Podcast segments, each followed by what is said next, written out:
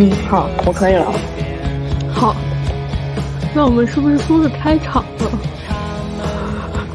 然后你可以重新录，其实是不是？没事，我就一直在录制，然后到时候就剪下来就行。好，OK。欢迎我们的第二个嘉宾。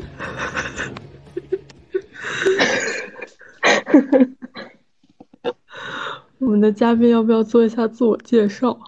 嗯，我们的嘉宾，我们的嘉宾自我介绍一下，就是可能是我们播客的主持人心目中理想的 partner 吧，所以今天试一下到底是不是可以比较好的。嗯，对，然后现在就是在上海，所以就想聊一些相关的话题。上海。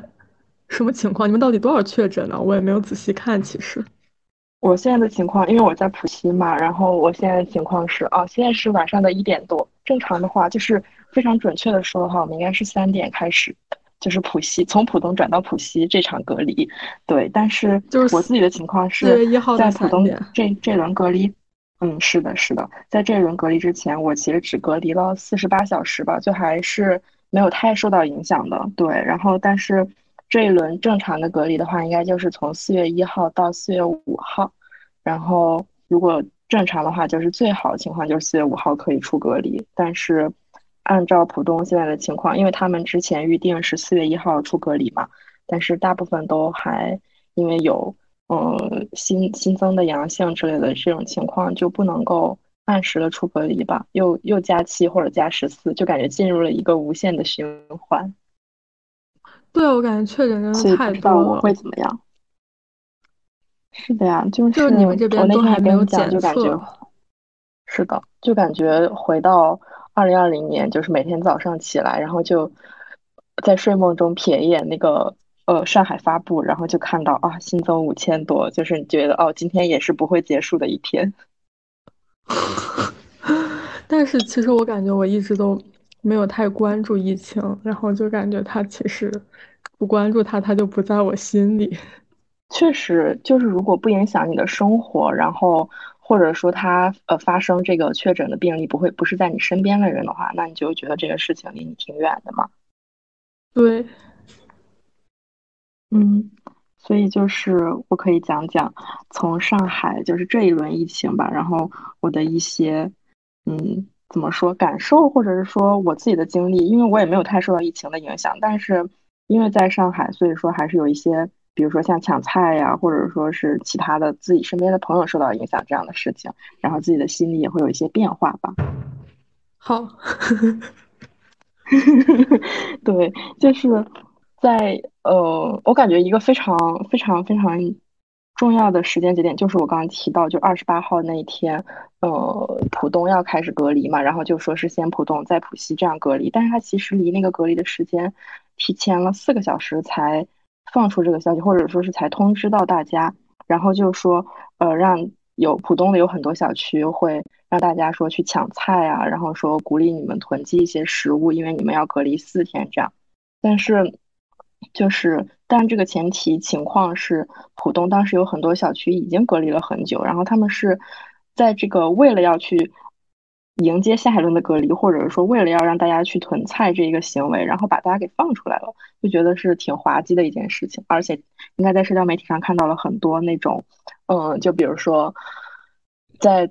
那个超市打起来了，或者说为了一个菜抢起来了那种事情，就是你刚看到的时候肯定是觉得很搞笑嘛，然后很魔幻，就这种事情怎么会发生在现在这个阶段，或者说怎么会发生在上海呢？就很奇怪的一件事情，对不对？就感觉很没有必要，就是感觉现在这个阶段就完全不需要做那件事情，它已经不像二零二零年那种人们的恐惧，就我觉得大家已经对这个情况有了一个很深刻的了解跟研究，它也没有。那么的恐怖，没有我们像未知、未知的时候的那种，就或者说像那种 SARS 的时候，它很严重的那样情况根本就没有，就没有必要。我的感，我感觉是这样子的。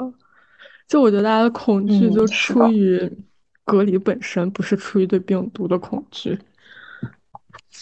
对，我觉得这个是，就其实还挺容易想，挺容易想到这一层的，是因为就是。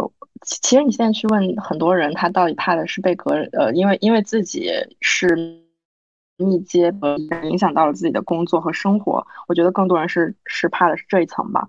然后像抢菜这个事情也是我们有讨论过嘛，就是因为在这一次明确要把整个浦东隔离隔离这四天的之前，他们其实是很多人是经历了，比如说他不是说嗯。我一下子封十四天，而是说我先加二，先让你隔离四十八小时，然后呢，我你这个地方出现了一些情况，我再隔离四十八小时。很多人就是已经度过了一周，甚至是一周以上的这种一直加二加二的生活，那可能 就是你如果不切身的去体会到的话，你是没有办法感受到。我突然发现啊，我的冰箱里面有很多的菜，或者是说，哪怕我有一些泡面、一些零食，是可以在隔离的这个生活当中带给我一些。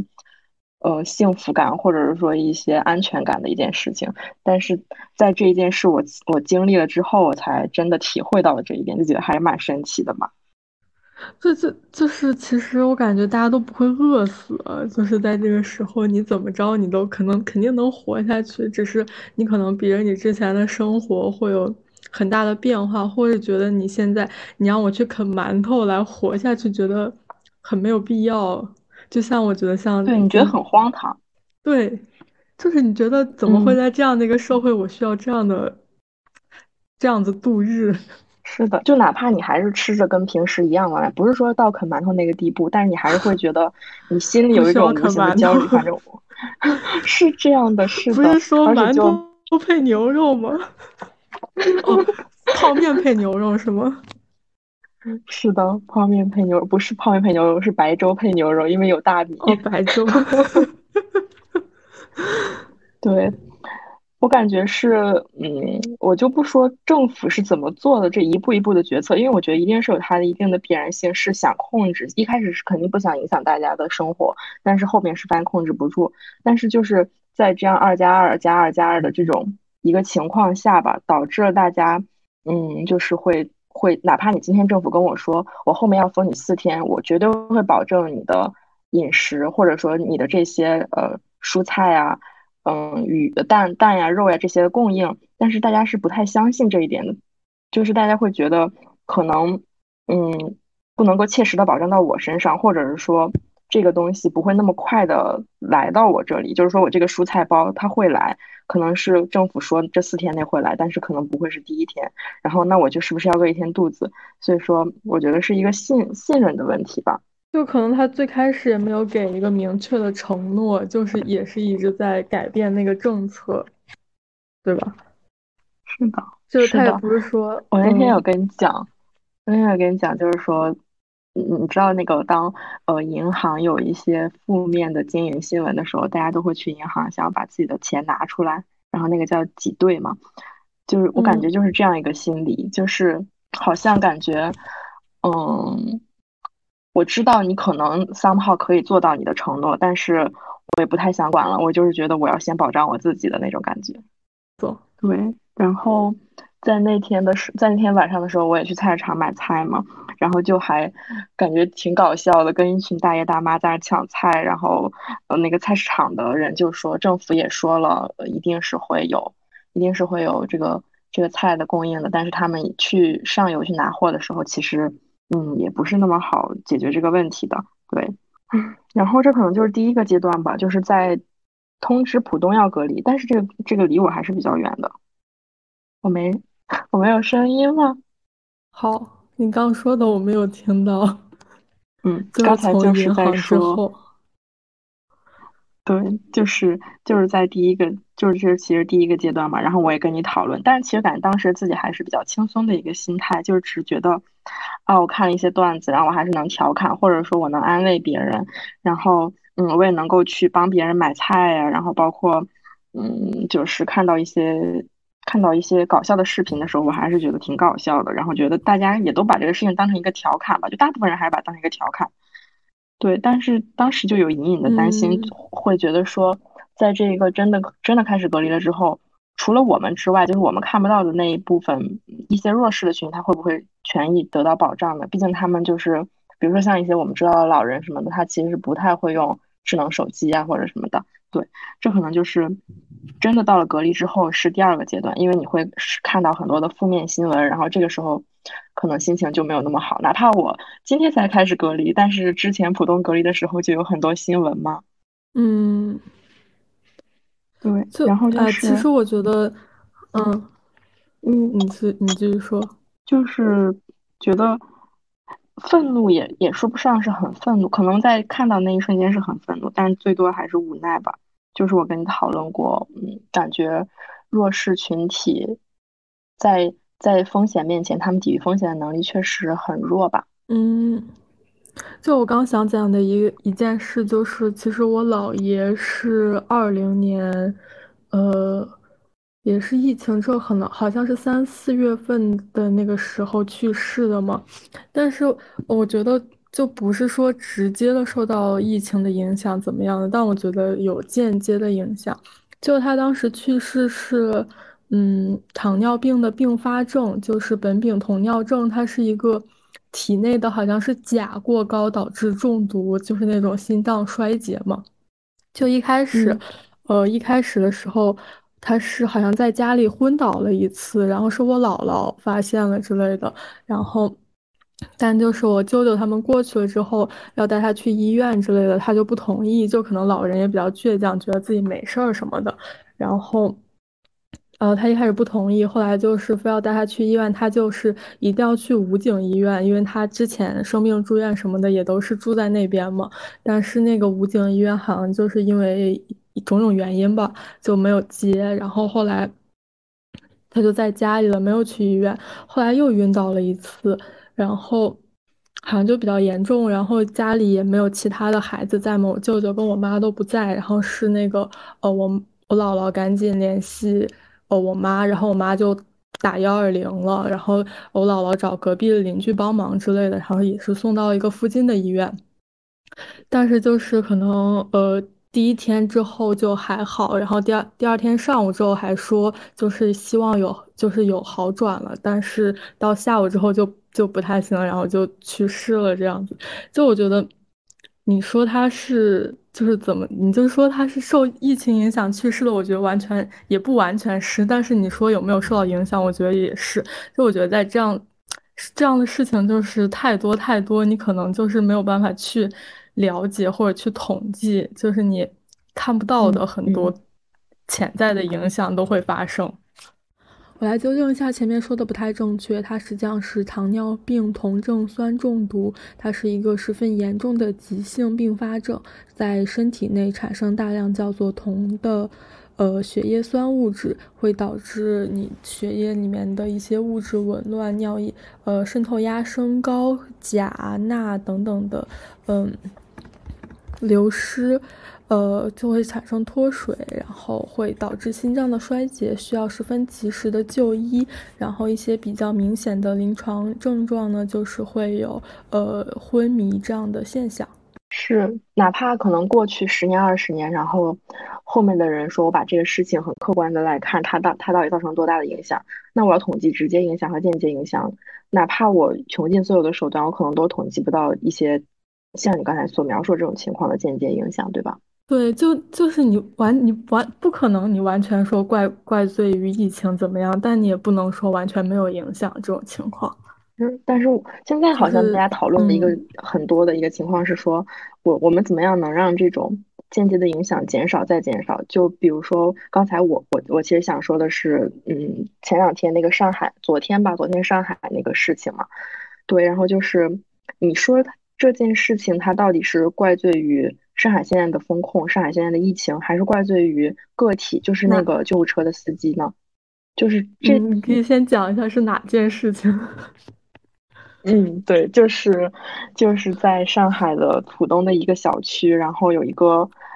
应该是哮喘病发的一个患者吧，然后他叫了幺二零，但时间比较久都没有来。然后，但是他前面他们小区还有一个另外的患者叫了幺二零，他跟那个患者协商之后，应该是同意他先使用那个幺二零，但是，呃，当时的幺二零司机就出于一种嗯流程或者说他的考虑吧，就没有让他用，并且也没有把车上的 AED 借给他，然后就导致了这个老人可能就抢救无效死亡了。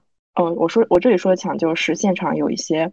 就是隔离，呃在帮他们做核酸的医生，现场帮他在做心肺复苏而已，就不是说在到了医院的抢救，所以他根本就没有没有机会得到救治这样的一个情况。然后这个事情发酵了之后，嗯，我觉得大家就是会在想的是两方面，一方面就是我们作为一个嗯医护系统里面的人，不管你是什么样的身份。嗯，你是不是应该在制度之下，就是更多的是关注到的是人的生命或者是一些人情的东西，或者或者我也听我也听到有一些声音是说，就是他们就是应该按照制度去做事。嗯，这个我确实是觉得是值得讨论的一个问题，但是我还还觉得更多的人可能关注的是我们究竟还要有多少有多少人是间接的受到了嗯一些。因为疫情的影响导致的事情，然后然后受到了这样就是不能挽回的损失吧。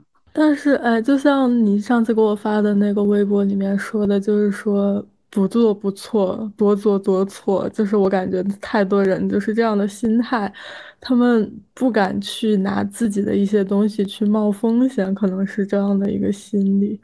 对，然后就出现了，嗯，在上海，就是。有有一些有一有一些其他的 案例，就是比如说家人出现生命危危险，或者是出现需要医医生救治的情况，那就是需要自己去以闹来解决这个问题。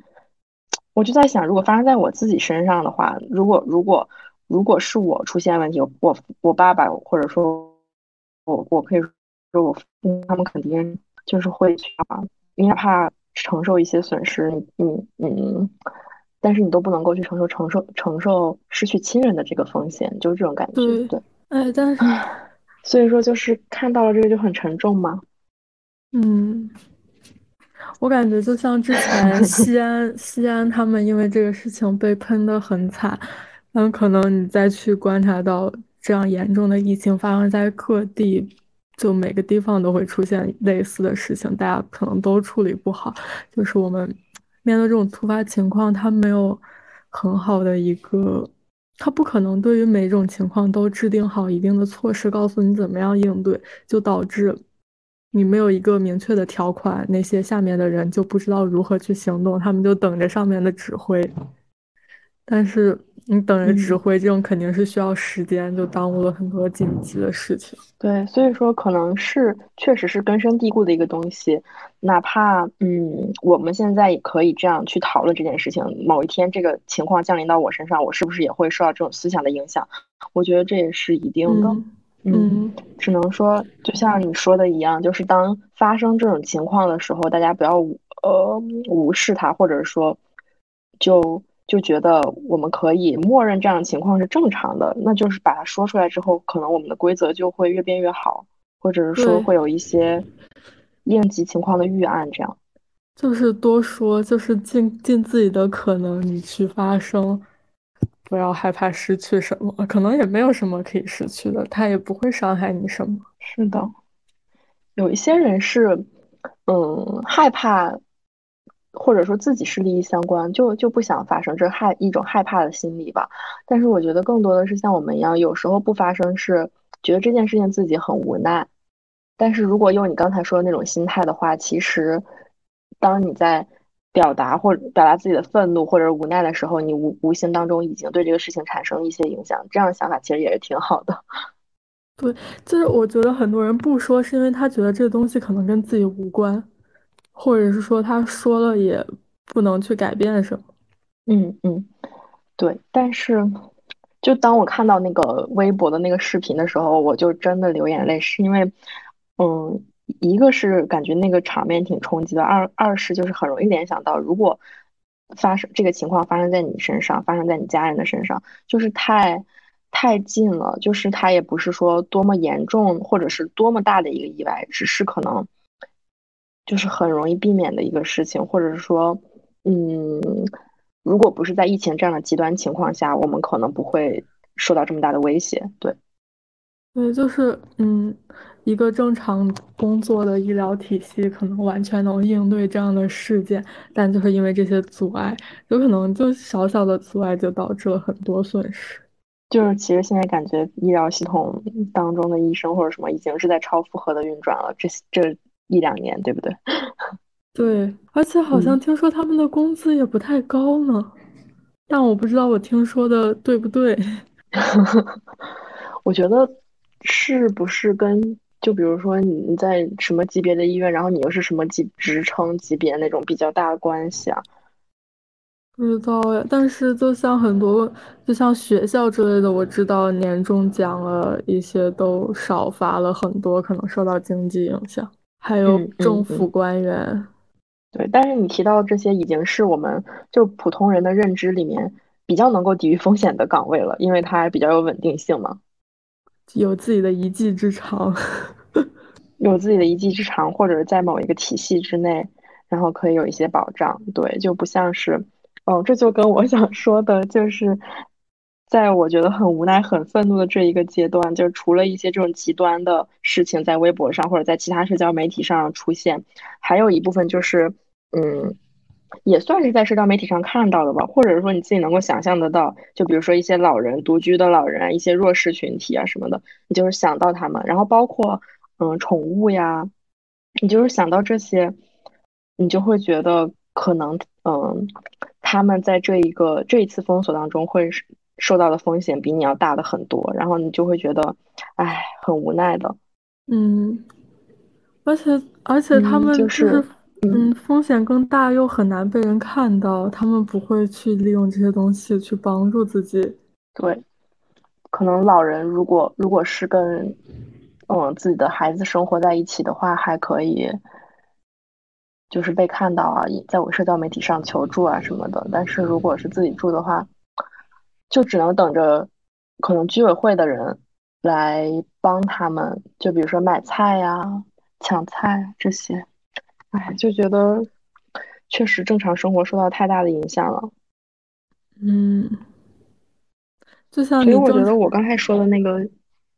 嗯，心态可能也是很多人的心态吧，就是一开始会觉得只是觉得这个事情很魔幻，然后可以调侃，但是在看到一些新闻之后，你就会觉得啊，原来这件事情是很严重，然后很让我觉得很无奈或者很愤怒。这样，你刚刚说我，我刚才有提到什么？不是，我刚想问的是上海的疫情为什么突然这么严重？就是我不知道我说的对不对，但是一开始的源头应该是。呃，上海想要承担从香港过来的一个隔离的任务，然后就开了一个酒店给香香港过来的航班隔离。但是那个酒店的是是一个非常老的酒店，然后就华庭酒店，然后它嗯就是通风系统就有问题，所以酒店内的很多工作人员就感染了，然后环境也是阳性，所以说就是可能没有做好那个隔离的消杀吧，然后就是从这里爆发出来了。这一次疫情，所以说这次疫情应该是传播很快的。嗯嗯，所以之前那个之前在上海传播的不是那个奥密克戎吗？这我就不知道了。我觉得之前，因为之前你看香港不是不是香港，就上海很少嘛，就是很少，而且基本上都是境外输入的。对，其实境外输入的就就。这大家不不在乎吗？因为感觉跟不会放他们出来。嗯，对，对，之前上海好像很少，唯一的一次被就是过年那段时间有一个中中风险地区是那个奶茶店嘛，就是一个在假期的自我监测当中就是出来活动的人，也是一个留学生吧，然后他传染了那个奶茶店的店员。但应该就是很快就遏制住了，这样。嗯，那感觉这次就没有传播起来。这次就是那些数字真的特别的夸张，感觉已经很久没有见到那么大的数字了。是的，不知道是，嗯，这个封锁开始的晚了，还是说，就是这个疫情传播的。就是很很快呢，还是说这两者都有？然后也不知道什么时候能够结束。我今天还在讲，就是说上周六我们在酒吧喝酒的时候，我就说，嗯，下周应该是不是差不多可以结束了？然后没想到回去的第二天，一个月也结束不了呢。对，现在，唉，不过话又说回来，就是在这种时，在这种情况下吧，就我刚才有提到说啊，现在可能大家普遍的会觉得很无奈、很愤怒啊什么的，而且尤其是当你被关了呃一星期、两个星期，甚至我的朋友他们可能有的被关了快一个月这样，你自己肯定是。就是心情会受到一些影响的吧，但是在这种时期之下，还是有让你看到一些温暖。就比如说今天有同学就说他在小区的群里面说自己没有锅，然后就有好多人要给他送锅，然后就有一个姐姐给他送来了不止锅，还有很多其他东西什么的，就觉得是金泽华吗？你在？是的，是的，因为他们有小区有确诊嘛，然后可能就要继续加十四。他们小区也有确诊吗？有的，然后就不能够一直靠素食，就得吃一些自己煮的东西吧。然后就 寻求帮助。然后还有我另外一个同学，他们小区也是有确诊嘛，然后他就嗯加了很多团购群。这两天终于开始买到菜了，开始买到菜了。非常搞笑的是，他就买了超级多的菜，超级多的肉，超级多的水果。现在就是感觉有一种一朝被蛇咬，十年怕井绳的感觉。然后他就说，可以让我一个月不出门，我都可以在家吃饭。然后他说，他们小区更搞笑的是，已经开始团购铁锅了。你看，其实大家都没有锅呀。很多人都没有锅啊，对，所以今天就是我们我们那个小区，因为我们明天要隔离嘛，我们小区开始发通知的时候，有有提到一条说减少外卖，我就在想，这个楼里面应该有不少出，就尤其是租客，是不是不是可以有做饭的这种这种技能的，可能还是要有很多外卖需要他们送。我刚刚在想，你拥有一个像你这样会做饭这个技能多么重要，在这样情况下，唉，真的，我就备好了菜，然后就在想每天的食谱，哪怕在这种情况下，我还是希望我可以搭配一下，不要每天水煮菜或者是火锅底料煮菜就吃掉。我感觉你做的挺好的，你的火锅底料煮菜也挺好的。我我在想我要跟你说些什么了，我就在想，如果说全部都是很消极的话的话，是不是就不能体现我现在的心情？感觉温暖和冷酷是并存的，就像 我们还是可以在，就是跟我的朋友们在线上调侃一些事情，或者说在线上 开展一些娱乐活动啊，请你谨言慎行。对，然后行，嗯，然后就是感。觉希望自己在别人需要的时候可以伸出援手，或者说在看到一些事情的时候可以多表达。这样的话，总是会过去的。哎，但是很可惜哎，等到上海这个疫情结束，可能上海的春天已经过去了。啊！你上次给我发的照片好好看。你给我发照片那天，北京在下大雪，那个风啪啪啪的刮在我的脸上。然后后来刮了，就是感觉沙尘暴类似那种泥沙。然后你那边春意盎然，一片那种樱花嘛是。是的，哎，就是要趁着自由的时候多出去走一走。我今天就是晚上不是还出去走一圈吗？虽然街上很黑，但我就就有一种这是我最后的自由，我一定要珍惜它的感觉。唉，我又更隐身一层的，就是我今天在朋友圈看到别人发，嗯，他对疫情的评价，然后他发了一句诗，就是“花有重开日，人无再少年”。然后你再想一想，其实如果嗯拿。从二零二零年开始，就算我们受到了这个疫情的影响的话，真的有很多人的人生很重要的阶段，包括我们吧。就比如说我们大学毕业，对的这个阶段是受到了疫情的影响，太受到疫情的影响了，怎么办呢？就像如果你是在疫情的那年高考，然后你高考就受影响了，然后你上了大学，你以为疫情终于要结束的时候，疫情一直绵延不断，对吧？然后你在大学的生活也是要一直出出入都要报备的那种，然后动不动就要停课网课，我就觉得真的受到很大的影响。就像他们的大学生活，我嗯，感觉跟我们有很大的不同。就是，是的，哎，就感觉。大家也没有什么办法，所以，所以他今天是写那句诗，就说花有重开日的时候，我就我就联想到啊，虽然我现在在想的是上海，可能等到我被放出隔离的时候，花是不是呃郁金香和樱花是不是都已经败的差不多了，但是和一些真的是在这个阶段上大学的人比起来，也不是说我就没有受到影响，但是可能和他们相比，嗯，我就会觉得，哎呀，小朋友们人无再少年了呀。他们的青春就是更难度过，度过的更痛苦吧。但是我感觉我们，我不知道，反正我觉得我还是受到疫情蛮大的影响的。嗯，因为你也算是疫情的那一年入学的呀，对吧？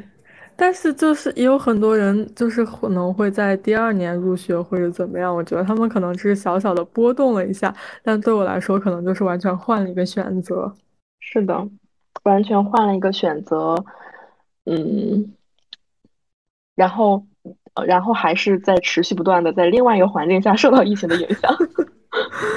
但但我觉得我就是，其实我在二零年甚至到二一年初的时候那段时间，我觉得我还都是没有能够转换自己的那个想法，或者说能改变自己的一个心态之类的，就还是过得很那种。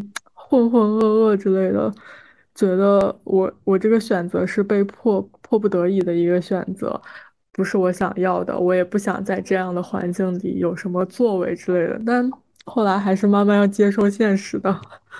对呀，你说是哪一件事情，还是说时间过了很久，让你觉得这里也不错，还是说你觉得其他人受到的影响更大？到底是哪个原因让你觉得啊，现在这这儿也不错，我也可以展开一番事业？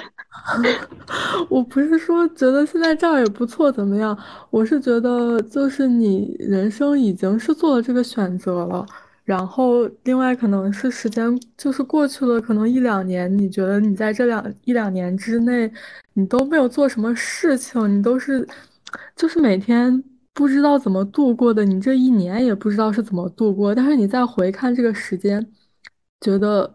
觉得很浪费，不知道自己在过去有什么作为，就是嗯，就是后来就是觉得，我既然已经迫不得已了做这个选择，那我也可以在这个选择下去做好，不是说我一定要在什么样的情况下我才能很好的生活，而是我应该在任何的情况下都应该很好的生活，能把事情做好才是才是对的，就像。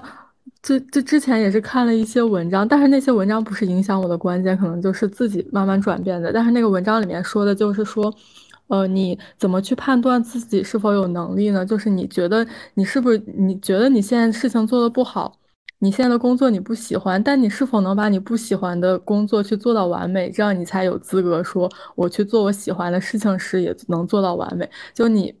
这样才能证明你自己的一个能力吗？我觉得就是可能类似这样的一个心态吧。嗯，我今天有在听一个培训，入职培训啊，然后，然后它里面就有讲到说，你觉得理想的职业是什么？其中就有一句话是说，理想的职业是可以不断的提升自己创造价值的能力，不只是在线上和线下的学习培训，也是在呃解决问题，或者说在你不喜欢的环境这种这种一个情况下去，嗯。让自己 figure out something 那种感觉，对。然后我就觉得说的挺好的，就是把你如果如果你想人生是一个游戏的话，把你放置在每一个关卡，然后你只需要做好现在这件事情，并且往你觉得会把你带到一个好的地方的那个方向去走，我觉得就是会还不错的。就是今天我也有跟别人聊到，就是说。入职啊，就我们现在处在一个，比如说要进入自己的第一份工作的这个时间点，然后也又受到一些疫情的影响，或者说一些行业的动荡啊、经济的影响啊什么的，你会觉得自己有时候有一些迷茫。然后，包括像如果你觉得你第一份工作很闲，是不是你会觉得你很没有成就感，你很空虚？你觉得这个这个闲会让你有更多的焦虑呢？尤其是在就是一个大的环境之下。然后我们就提到说，可能就是之前有看到过的那个鸡汤，就是嗯，你只是在你自己的时区里，没有比别人早，没有比别人晚，就是对，就那个意思吧。就我觉得，在我看来，就是你人生没有一个完美的选择，你就是你 A 和 B 可能都是同样的烂，你只需要选择一个，并把它做好，在这条路上坚定的走下去。就是好的。你只要能把你手头的每件事情做好，你就是在向一个好的事情、好的方向去发展。对了，我今天就是收到了那个通知，说我的音乐节被取消了。虽然我三炮知道这是一个必然的结果，不是取消了，就是就是推迟到七月份啊。然后我跟我同学就决定不去了，好久，就决定不去了。对，然后就是本来在那个音乐节可以听到想去海边啊，现在就在想想去海边也听不到了。等你解封了，你可以来找我，我们一起去秦皇岛。然后在秦皇岛用蓝牙音箱外放，想去海边。对，好的，希望我们可以在秦皇岛录一期播客。好啊，我还从来没去过秦皇岛，我也从来没去过秦皇岛。虽然它离我很近，不知道。希望你能在我生日之前解封。太难了，一些小小的愿望。今天晚上他们在群里面发了一个音乐节蹦迪的直播，然后里面弹幕全部都是浦东和浦西人的 battle，就是蔬菜的那种 emoji，你知道吗？然后 很搞笑，我觉得大家已经有点疯魔了。然后就希望可以早点解封。是在哪的音乐节，还是就是说是个上线上的那种音乐会？不知道哎，我看我点进去看了一眼，我觉得是在现场的，因为看到有很多观众在蹦，是在国外。哦，在国外。嗯，对。哎，对，那那天张一帆跟我说他特别想我，我说有多想？他说就是觉得我实在不能出国的话，他回来也可以的那种想。说的我很感动，让他快点回来吧。我感觉他不是很想回来呢，可能主要是现在回来太麻烦了，而且他还想一直在那边待着。他还有对他的猫猫狗狗，嗯，就是这样。所以说，多久能解封呢？多久能和朋友们见面呢？希望是不久。哎，那他们那他们浦东的话，明天会谁可以出来吗？大家。貌似是没有，就是因为那个政策，就是说，嗯，你的小区有阳性，你们小区就要再加十四天，然后你所在的街镇有其他小区有阳性，你就要加七天。但是好像没有任何一个小区，没有任何一个街镇是干净的。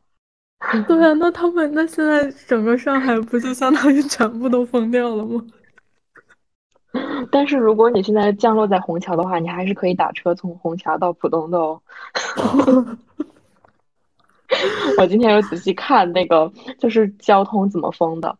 可能浦东还是有一些地方，就是比较少数的地方封了吧，因为上海毕竟那么大，对吧？我也不知道。然后，嗯，但是少数的。少数的解封，我觉得和正常生活的差距还特别大。一是你你不能往浦西来，二是你在浦东也不能堂食，然后很多地方都没有开，对，基本上就没有什么开的地方。嗯，觉得，而且你的朋友也都在家里封着。就在过年的时候，我哥就在说嘛，他就觉得中国的经济要完蛋了，他觉得世界已经走向了。嗯，包容和开放，只有中国还在被疫情困困住。他感觉就是不太敢说这种话，但是我今天也看了一个类似的，就是也是你之前跟我讲的吧，就是说因为我们之前的政策，所以说我们和其他国家的防那个免疫水平之间有一个 gap。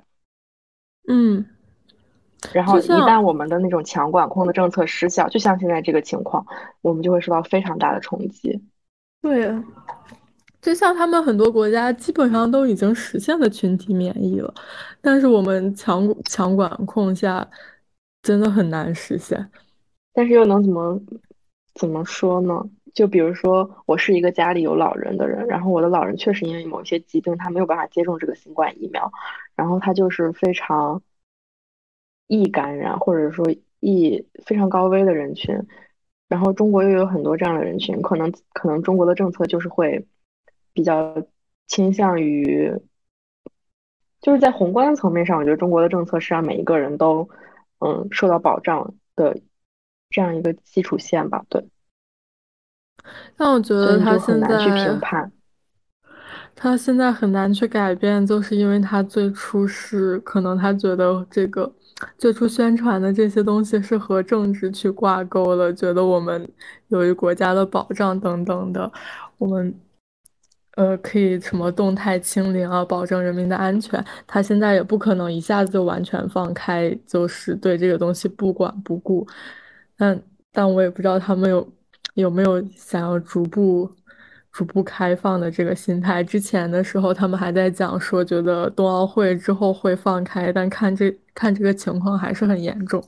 我觉得如果没有上海这件事的话，可能我们也不会再考虑这个问题。但是因为有上海这个事儿，但我觉得上海其实一开始没有完全封，就是一个想要放开的念头，然后被现实给毒打了。对他就是想要放开，但是他我觉得对于这个。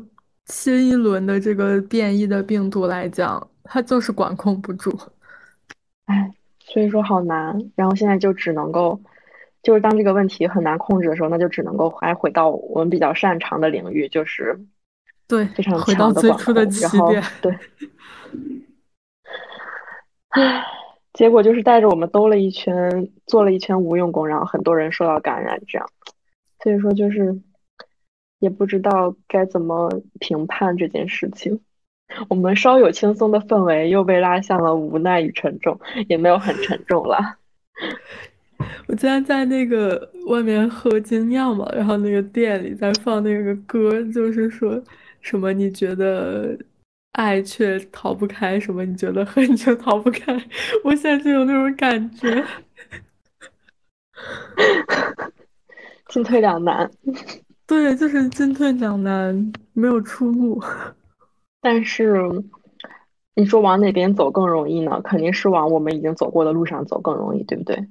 但是我们已经走过的路，不一定是适合未来的路。对，不是适合未来的路。OK，只是我们对它更熟悉，然后人们对它也更理解。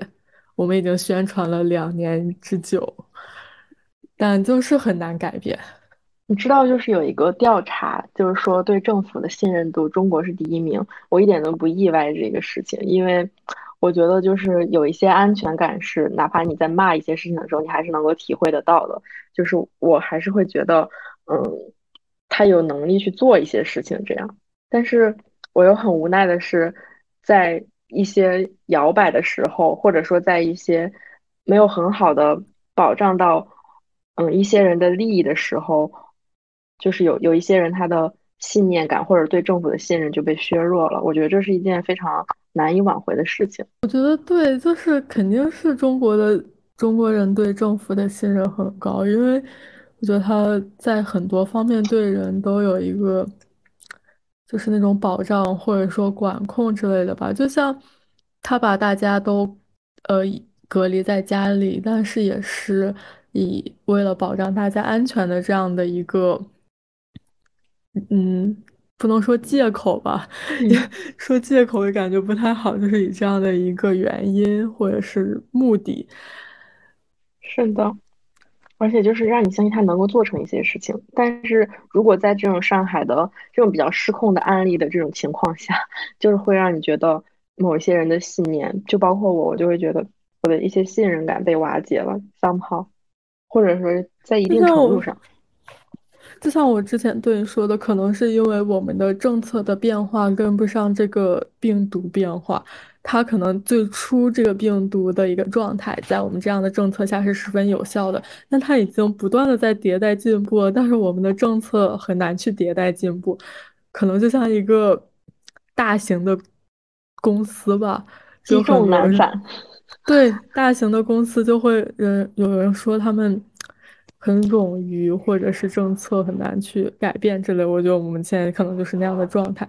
但是实际上，就像对于公司来讲，外面的呃经济已经发生了变化，对我们来说，病毒已经发生了变化，但是我们还停留在曾经的那个状态。我也不知道我们是不是停留在错的地方，但是我觉得肯定是会有一些改变发生的，对吧？就像对，就像。呃，我看他们也有发那个自测和杭州，嗯，对，可能我们自测，我自测了两三次了，可能 捅了两三次鼻子，谁懂？可能就是想，也是想逐步的做一些改变吧。那肯定很难，了，是要一点一点的。喝醉了酒，两点了，回家还要捅鼻子，谁懂？为什么两点回家要捅鼻子？因为我们整栋楼就剩我一个人没有做了，然后我就想赶紧拍了发在群里，省得第二天我早上起不来，别人还要来敲我家的门。对，可很怕，自己成为了社会的累赘啊！可能你喝了太多酒精杀菌了，就测不出来，对不对？捅鼻子捅到都是酒太干净了，喝酒消毒。啊！我已经喝完了我的一杯酒，你喝的什么？我喝的威士忌加金桔柠檬果茶，我喝的纯威很配呢。士忌。一些老男人和一些小朋友，但是威士忌就给我很老男人的感觉。威士老男人就喝一些烈酒，配点小吃。我现在完全就是老男人。没事儿，能吃是福。从明天开始，我就要消耗我家里的东西。我现在完全贯彻我播客的主题，就是晚上吃点、喝点、聊点。很不错。哦，我那天还看了，就是我跟你说的那个书的那一章，就是 SARS 危机中的身体政治。然后有什么心得？没有什么心得，但是他们它里面说了一些观点吧，我觉得还挺有意思的。就比方说，他说现在就是在说在 SARS 时期嘛，就像对于身体的嗯囚禁，但是呃，我们平时对于身体的囚禁，就像把人关在监狱里面，是会附加上一些道德的惩罚和谴责。但是在这样的一个情况下，就完全没有那种呃情况。然后就像之前我们对受害者囚囚禁，他可能是呃就会有一些惩罚罪恶的那种得意之处嘛，但是这样反而会有一种嗯就是罪恶感，不也不是罪恶感吧，就是那种需要。就是他们像这种囚禁，他不是对于惩，就是不是对于道德上的一个惩罚，但是是对于他们的，也不要求，比方说他们去改过自新啊之类的，去忏悔之类的，它只是一种可能光荣的牺牲啊，或者是说它是一种这种行为。嗯，你知道你在说这句话的时候，我想到的是什么？我想到你你你在上一期播客里面有聊到，说我做播客的一个一个目的，我不知道你有没有在那个里面说啊，应该是说到了，是就是为了练习表达自己。我觉得你刚才很好的做到了这一点，把一个非常？复杂的事情表达出来，是吗？就是在练？习嘛，就是要努力的表达出来。我怎么感觉我说的不好呢？就是你觉得我在练习，就说明我说的不好。对呀，所以说就是这个事情很难表述出来，然后你努力把它表述出来，这个过程就是一种练习嘛。行，我觉得，我觉得就是当你觉得你很难表达把它表述出来的原因，就是你没有看懂。我觉得我看书的时候真的没有看懂。做一些阅阅读理解。反正哎，我我其实忘了 SARS 是什么时候呀？？SARS 是零二年还是零零年呢？我记不太那我们。是是幼儿园的时候，对，就是很小，对，我就是在二零二零年的时候，我还问我爸，我说这 SARS 当年是一个什么样的情况？哦，是零二年。然后我爸说，就是也是就是出入都需要一些什么出入证啊之类的，但是很快那个病它就自己消失了。你说为什么它就能那么快消失呢？我也想起来那段时间了。因为它好像特别怕热，它也是冬天兴起的，然后夏天一来它就消失了。那个病毒。我记得有一个画面是，我穿的很厚，然后我当时有个保姆阿姨，然后她就骑着电动车把我从幼儿园接走，说我们这段时间都不能来幼儿园了，什么什么的。我唯一的印象就是，可能我稍微大一点，然后在我家搬东西，看到我当时有一个出入证上上面有一个照片，这是我唯一的印象，其他我什么都不记得。大姐是中国起源的，我也挺棒的。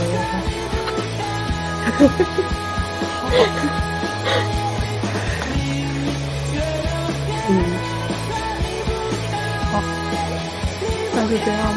好，好，好的，很愉快。